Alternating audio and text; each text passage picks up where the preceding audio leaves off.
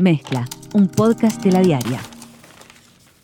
Hola, soy Leo Lagos, editor de Ciencia de la Diaria, y esta es una nueva edición de Mezcla en cuarentena. Llevamos ya 12 días desde que se desató la pandemia del coronavirus en nuestro país y obviamente todos estamos cansados de el exceso de información, el exceso de desinformación, de tener que cambiar nuestros hábitos, nuestra vida. Muchos de nosotros estamos trabajando desde nuestra casa, otros ni siquiera están pudiendo ir a trabajar, ven cortada su forma de obtener eh, dinero, tenemos todas nuestras relaciones sociales alteradas, no podemos juntarnos en muchedumbres, no hay espectáculos culturales. Y todo esto obviamente provoca ansiedad, incertidumbre y cierta desazón que creo nos está abarcando a todos. En este contexto todos tratamos de darle un poco de sentido a lo que nos está pasando y buscamos información por varios lados. Hoy quiero hablar de, una cosa que he estado observando en, en varios medios. La ciencia es una actividad que, nos guste o no, se mueve bajo consenso. ¿Qué quiere decir esto? Que no alcanza con que un sol iluminado sostenga una verdad, sino que esa verdad es puesta al escrutinio de una comunidad científica de personas que entienden del tema y que manejan el tema.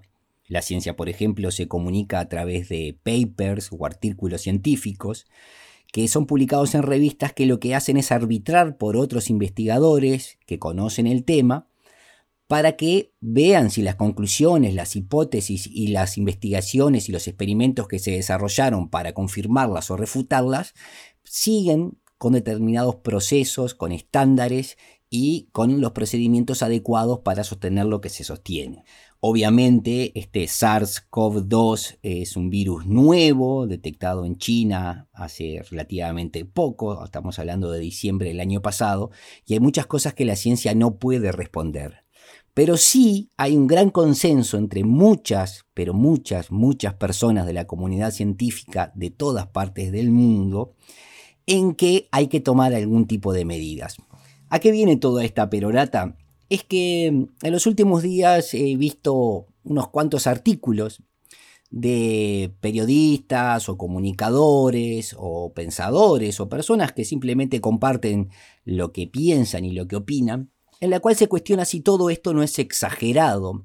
Incluso hablan de como un estado de histeria que está siendo promovido por muchos estados y lo que dicen generalmente es que este nuevo coronavirus no es más mortal que la gripe estacional o que la influenza y cuestionan por qué estamos tomando estas medidas que paralizan la economía, que alteran la forma en que vivimos todos y todas. Y hasta allí podría uno compartirlo o no, todos tenemos derecho a pensar si esta es la mejor forma y la verdad es que esta comunidad científica, esta comunidad de médicos, esta comunidad de virólogos, de infectólogos, de epidemiólogos, también debate cuáles son las mejores medidas para evitar el contagio veloz de este nuevo coronavirus.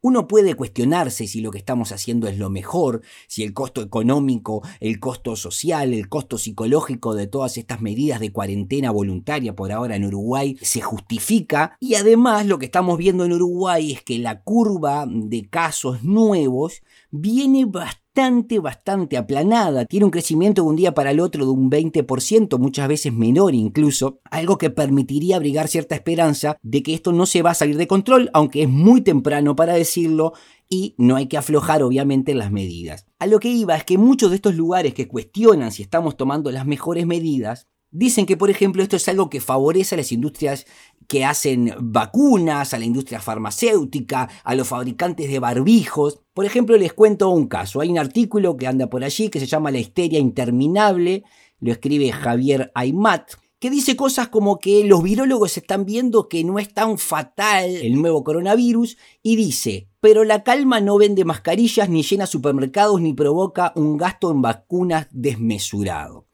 Y ahí empieza a mostrar su hilacha de lo que él cree es un complot mundial de las farmacéuticas que engañaron a los científicos.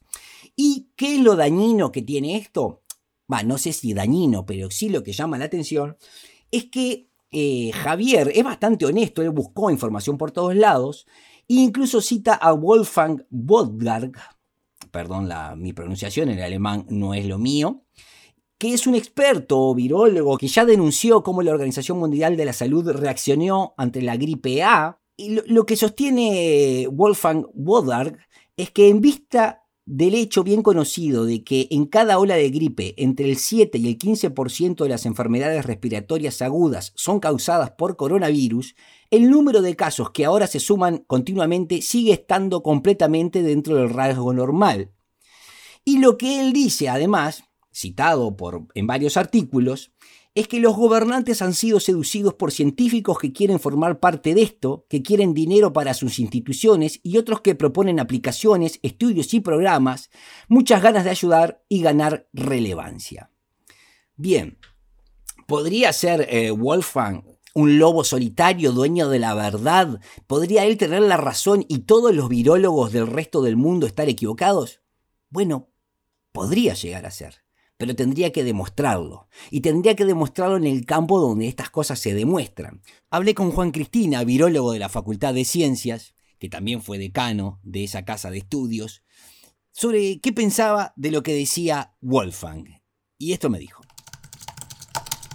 Mira, yo digo, acabo de calcular cuál es el ancestro común más reciente de estos virus y a mí te digo porque eso lo hacemos con un método muy difícil pero pero pero para que para, entender. Este virus arranca el, el, ancestro de todos estos virus arrancan el primero de noviembre del 2019 en China. Ah, eso es lo que me da a mí y además te digo este acaba de salir un trabajo publicado de otro grupo de colegas que lo establece el 9 bueno viste siempre hay unos días de diferencia no o sea este, me parece que este hombre, como te decir, la evidencia científica no va lo que vos decís hacia ese lado, ¿no? Este, como vos decís, nosotros funcionamos por, por, por trabajo publicado. Lo que pasa que no te puedes, no puedes, no puedes esperar a los trabajos publicados para tomar las decisiones, ¿no?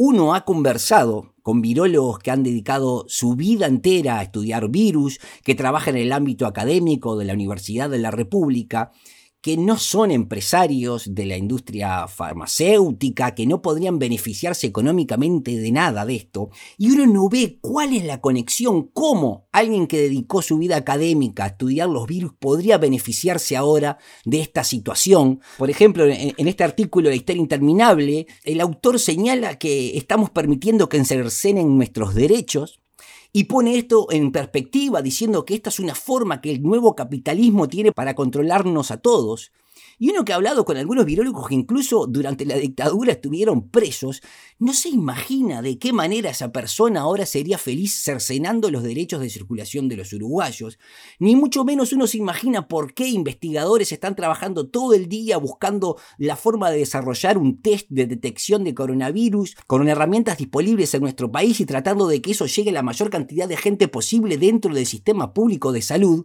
a lo que voy es, si esto es un negocio de las farmacéuticas, parece totalmente ilógico el razonamiento.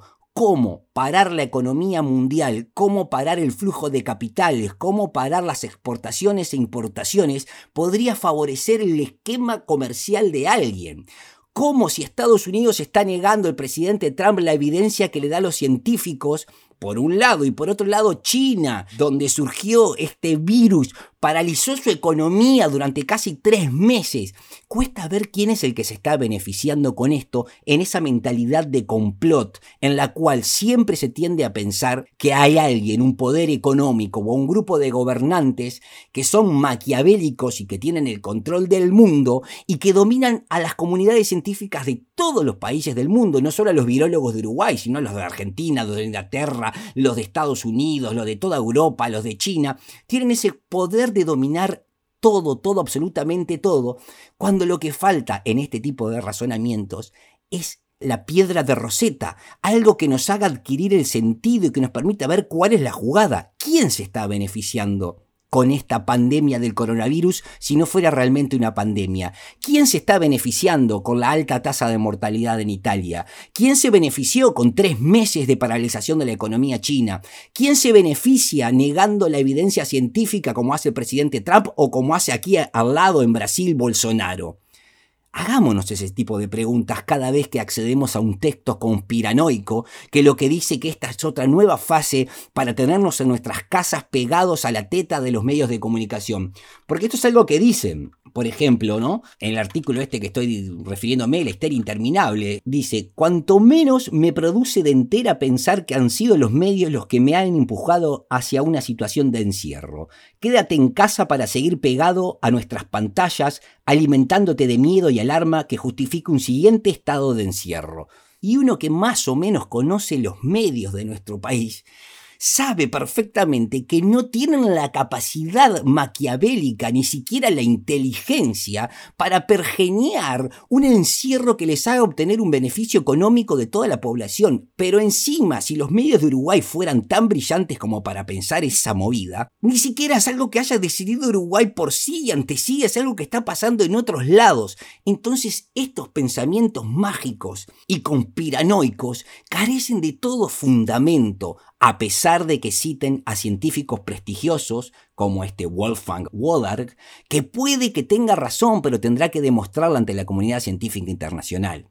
Capaz que me estoy enojando un poco demasiado con todo esto, pero quería transmitirles eso, que la ciencia trabaja como una gran comunidad donde lo que dice no importa quién lo dice, sino cómo lo demuestra. Está bien, a veces eso no es tan así, y no es lo mismo lo que diga una persona en Uruguay que lo que diga alguien en los centros donde se corta el bacalao de la ciencia. Eso ha pasado y seguimos siendo periferia también científica.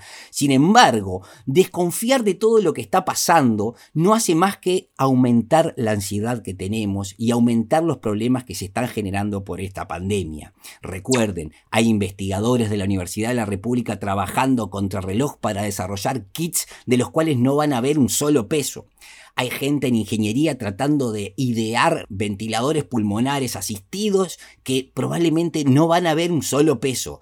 ¿Puede que alguien esté haciendo negocio con esto? Y sí, capaz que los fabricantes de barbijos, los fabricantes de alcohol en gel, pero piensen un momento, toda la economía del mundo paralizada por unos fabricantes de barbijos. Serían el grupo económico más relevante e importante de la historia de, la humanidad, o por lo menos del siglo XXI. Los fabricantes de barbijos han logrado paralizar el mundo y encima se han inventado una pandemia.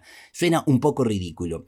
Eh, después de este descargo que estoy haciendo, quería compartir con ustedes, es esto que ha escrito Kate Starbird de la Universidad de Washington, Seattle, que trabaja en el Centro para un Público Informado, que se creó hace muy poquito, en diciembre de 2019, cuando la pandemia todavía no era un problema de información o desinformación. Y lo que dice ella yo creo que es muy esclarecedor para entender un poco lo que está pasando en estos días. Voy a abrir comillas de audio y voy a hacerle llegar a ustedes lo que ella ha escrito en su sitio. Cuando la información es incierta y la ansiedad es alta, la respuesta natural para las personas es tratar de resolver esa incertidumbre y ansiedad. En otras palabras, averiguar qué está sucediendo y qué deben hacer al respecto, dice Kate. Y entonces intentamos unirnos, ya sea en espacios físicos o usando las herramientas de comunicación como nuestros teléfonos y ahora nuestras plataformas de redes sociales, para dar sentido a la situación. Recopilamos información e intentamos reconstruir un entendimiento, a menudo ideando y compartiendo nuestras propias teorías de causas, impactos y las mejores estrategias para responder. Los investigadores hablan de esta actividad como una creación de sentido colectivo y la consideran una parte natural de la respuesta humana al desastre, con beneficios informativos y psicológicos. Dice Kate Starberg de la Universidad de Washington, Seattle, que se imagina que la mayoría de nosotros estamos participando en la toma de sentido colectiva en este momento. Todos estamos tratando de darle un sentido que nos permita entender un poco mejor lo que está pasando y sobre todo tratar de anticiparnos hacia dónde vamos como una forma de bajar nuestra ansiedad natural ante este desastre. Vuelvo a Kate. Históricamente el mayor desafío para las comunidades que experimentaron un evento de crisis fue a menudo la falta de información, especialmente información de fuentes oficiales. En ese vacío, las personas compartían información con sus familias, amigos y vecinos para tratar de tomar las mejores decisiones. En la era conectada, el problema no es la falta de información, sino la sobreabundancia de información y el desafío de averiguar en qué información debemos confiar y en qué información no debemos hacerlo. Para terminar, Kate dice que este desafío aumenta cuando perdemos nuestra confianza en las fuentes oficiales, como las agencias gubernamentales encargadas de gestionar la respuesta. Es por eso que es tan importante que estas agencias compartan la mejor información en ese momento, de expertos, sean conscientes y eviten la apariencia de ser políticamente partidistas. Quería compartir estas reflexiones de Kate Starbert de la Universidad de Washington Seattle del Centro para un Público Informado. ¿A dónde voy con todo esto? Esta cuarentena voluntaria obviamente está impactando en nuestras vidas. La ansiedad está por las nubes. La incertidumbre sobre qué va a pasar económicamente, socialmente incluso sanitariamente con nosotros, es tal que tratamos de darle un sentido. Lo único que les pido es que no caigamos en la tentación facilista de construir ese sentido colectivo, adjudicando todo lo que está pasando a la intención de un pequeño grupo que se está beneficiando económicamente. Y si caemos en eso, tratemos de demostrar cuál es ese grupo, porque realmente no creo que todo esto haya sido creado por la mafia de fabricantes de barbijos. Por más información sobre el coronavirus, recuerden ladiaria.com.uy. Buenas tardes. Mi participación de hoy está muy vinculada a algo que comentaba ayer, entonces les pido si alguien quiere ampliar que se vaya al programa de ayer eh, y si no yo voy a resumir brevemente. Mi exposición de ayer eh, trató sobre el cambio de criterio del Ministerio de Salud Pública a la hora de hacer los test en los laboratorios del Ministerio de Salud Pública. Como explicaba ayer, era algo que estaba previsto y que se entendía que cuando el nuevo coronavirus tuviera una circulación comunitaria, ya no tenía sentido hacerle test a cada caso, sino reservar los diagnósticos para personal más expuesto eh, como personal de la salud, policías, bomberos, como se definió en militares, y también para las personas que tienen infecciones respiratorias agudas graves y que están internadas. Esa era la información que circuló ayer en base a un comunicado que había mandado el Ministerio de Salud el lunes 23 a los prestadores. La información eh, con la que contábamos ayer al hacer el podcast era este cambio de criterio del Ministerio de Salud, eh, lo que tiene dos aspectos importantes, que era, bueno, a las personas eh, que tengan una afección leve, que son la enorme mayoría de los afectados por COVID, de acuerdo a lo que viene pasando en nuestro país y a lo que ha pasado en, en otros países, no se le va a hacer el test. Eso, bueno, generó muchas repercusiones a nivel mediático, de redes sociales, y el ministerio decía, no, e, eso no es así, es erróneo, por más que, tenemos la circular eh, que mandó, pero, pero decían, vamos a sacar un comunicado que no lo sacaron, y lo que sí pasó fue que en la conferencia de prensa, que fue sobre las ocho y media de la noche, el ministro de Salud, Daniel Salinas, dijo que no era así eh, y que se iban a hacer más estudios y que se iban a dar más garantías y que todo quien tuviera, toda persona que tuviera síntomas se le iban a hacer los diagnósticos. Esto, bueno, en, esta redacción de distancia que tenemos nos despistó bastante porque era una, opinión que contradecía al comunicado que habían mandado, trascendió como que ese comunicado que habían mandado los prestadores era un, borrador y no había sido definitivo. Bueno, anoche no teníamos los elementos cuando, cuando escribía la nota, eh, no estaban los elementos para decir era o no era. Bueno, todo parece ser que sí que fue, o sea, que fue la, el, comunicado que se le envió y hasta ahora, o hasta hace un rato al menos, los prestadores no habían recibido otro comunicado. Entonces a mí me llegaron planteos, bueno, de, de, médicos. Que, no saben qué hacer, o sea, los prestadores no saben qué hacer, es decir, va una persona con una eh, aparente, con síntomas de, de, nuevo coronavirus, con posible vinculación, que haya probablemente tenido contacto con casos, ¿le hacemos o no le hacemos? Y es la duda que tienen. Entonces me planteaban, Bueno, si nos guiamos por, eh, por el comunicado oficial que tenemos, no se lo hacemos. Si nos guiamos por lo que dijo el ministro anoche en conferencia de prensa, lo hacemos. Entonces, eh, bueno, nada, era un poco corregir eh, en qué estaba, aclarar, ¿no? O sea, era la información con la que contábamos y la información que, que realmente había sacado el ministerio. Hay un cambio de criterio. Aparentemente los test los van a hacer los prestadores privados. Esto es posible por una ampliación que está logrando y compra y también la producción de investigadores del, Instituto Pasteur y de Universidad de la República que están trabajando en la producción de, kits, que es lo que está trancando hacer los test. Pero bueno, hasta ahora no, se sabe quién lo va a hacer ni cómo, o sea, no hay comunicación formal, tampoco hay comunicación a la prensa. Yo pedí información de esto, pedí ayer, pedí hoy y no me ha llegado ningún tipo de material. Entonces, bueno, es esto, como decíamos en uno de los podcasts anteriores, la comunicación es clave, la comunicación en momentos de riesgo, no es informar, desde los medios hacemos lo posible y chequeamos la información para que, para que no haya errores, pero bueno, necesitamos también interlocutores que nos den pauta y, que, no dejen silencios, silencios grandes y silencios que no solamente son con la prensa, sino con quienes tienen que desarrollar la tarea asistencial. Era bueno aclarar un poco eso y bueno, aparentemente sí están las garantías para que haya más test y la idea es reservar el laboratorio del Ministerio de Salud para concentrarlo en su función de vigilancia como explicábamos ayer. Bueno, hasta acá el encuentro de hoy. Un saludo grande.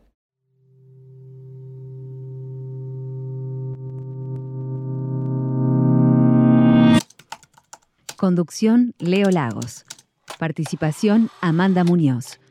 Edición Joaquín Fernández. Sumate a nuestra comunidad.